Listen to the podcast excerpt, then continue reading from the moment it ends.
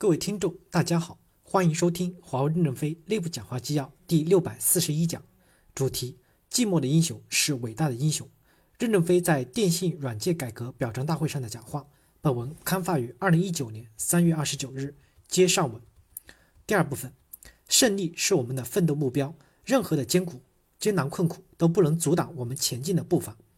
当前，我们面对美国的压力。有位名人说：“堡垒是从内部攻破的，堡垒是被外部加强的。公司内部正在松散，奋斗的意志正在衰退的时候，是外部压力激发了我们内部，加强了密度，巩固了团结。我们绝不能妥协，一定要胜利。除了胜利，我们没有其他路可以走。”明天公司第四届持股员工代表大会正式宣誓就职，经历了一年多的酝酿、提名、章程的宣传、投票，涉及十几万人的事情，在网上一点声音都没有。说明华为公司已经是一支有纪律的队伍。大家说团结就是力量，团结真是力量。所以大家不要总说我们没有好的机制，我们的长期激励和短期激励的分配机制是经历了三十年的磨合才形成的。这个形成机制就是力量，而且我们还会再改革优化这个机制，使我们的力量更强。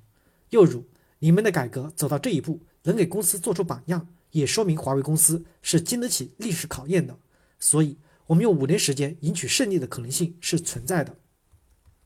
当然，在发展过程中，我们可能还会有挫折。历史上从来没有过和平崛起，以我们也要准备不可能和平崛起。因此，在遇到困难的时候，我们还会有调整。你们做出的榜样，为我们未来的调整提供了信心。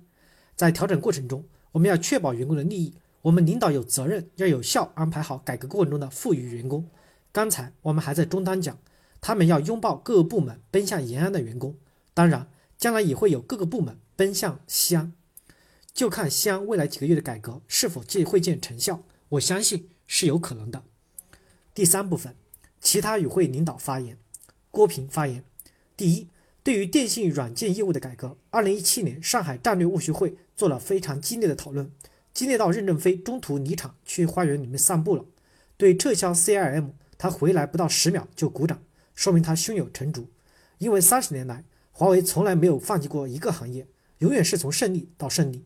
之所以表彰叶软的员工，因为你们创造了一个历史，华为不可为而不为，是可以实现的。我代表公司董事会和管理层，感谢叶软全体员工，使得华为又多了一项明知不可为而为的能力。这样的能力对华为进一步改革树立了坚强的信心。你们作为个体，作为整体，都开创了华为的未来。感谢大家，我也能体会大家心里的挣扎，因为董事会内部的争吵也很多。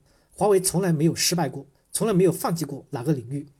史洪耀当时会上就在不断的抵御，会后也跟我们每个人做了十几十次、上百次的工作，希望公司还能再给他一次机会，他还想拼一次。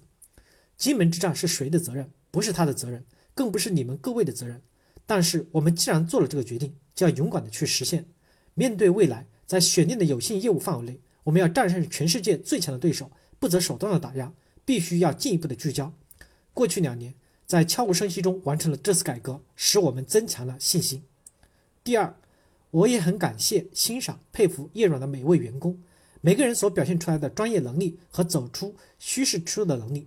大家都知道，做惯了软件的开发，特别是软件定制开发，转向十几个不同的部门，人人都惧怕不确定性，但只有勇敢者才有未来。所以，感谢你们每个人走走出虚实出，三分之二的人员转移到不同的新领域，三分之一的人员坚守原来的塔山，都获得了很好的成绩。感谢大家在过去两年中所做的努力，也期望每个个体在未来公司变革中进一步的释放你们的潜能，把任何不可能变成可能。再次感谢大家。丁云发言，我要感谢一万多电信软件的员工，无论是转岗还是留守的。对于转岗的员工，感谢你们奔赴了新战场，为公司在新战场开疆拓土，寻找新的增长机会。我更要感谢留下来守塔山的寂寞英雄。为什么我们要用塔山这个词？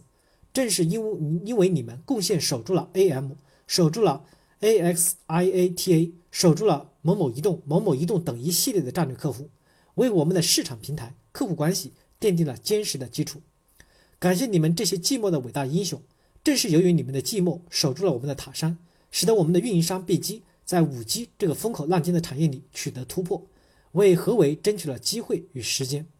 正是因为过去的一两年你们守住了这个战场，才为我们母鸡在未来两到三年的全球崛起和全球突破奠定了一个坚实的基础。你们是英雄，我们也绝不会让留守塔山的寂寞英雄们吃亏。再次感谢，感谢大家的收听，敬请期待下一讲内容。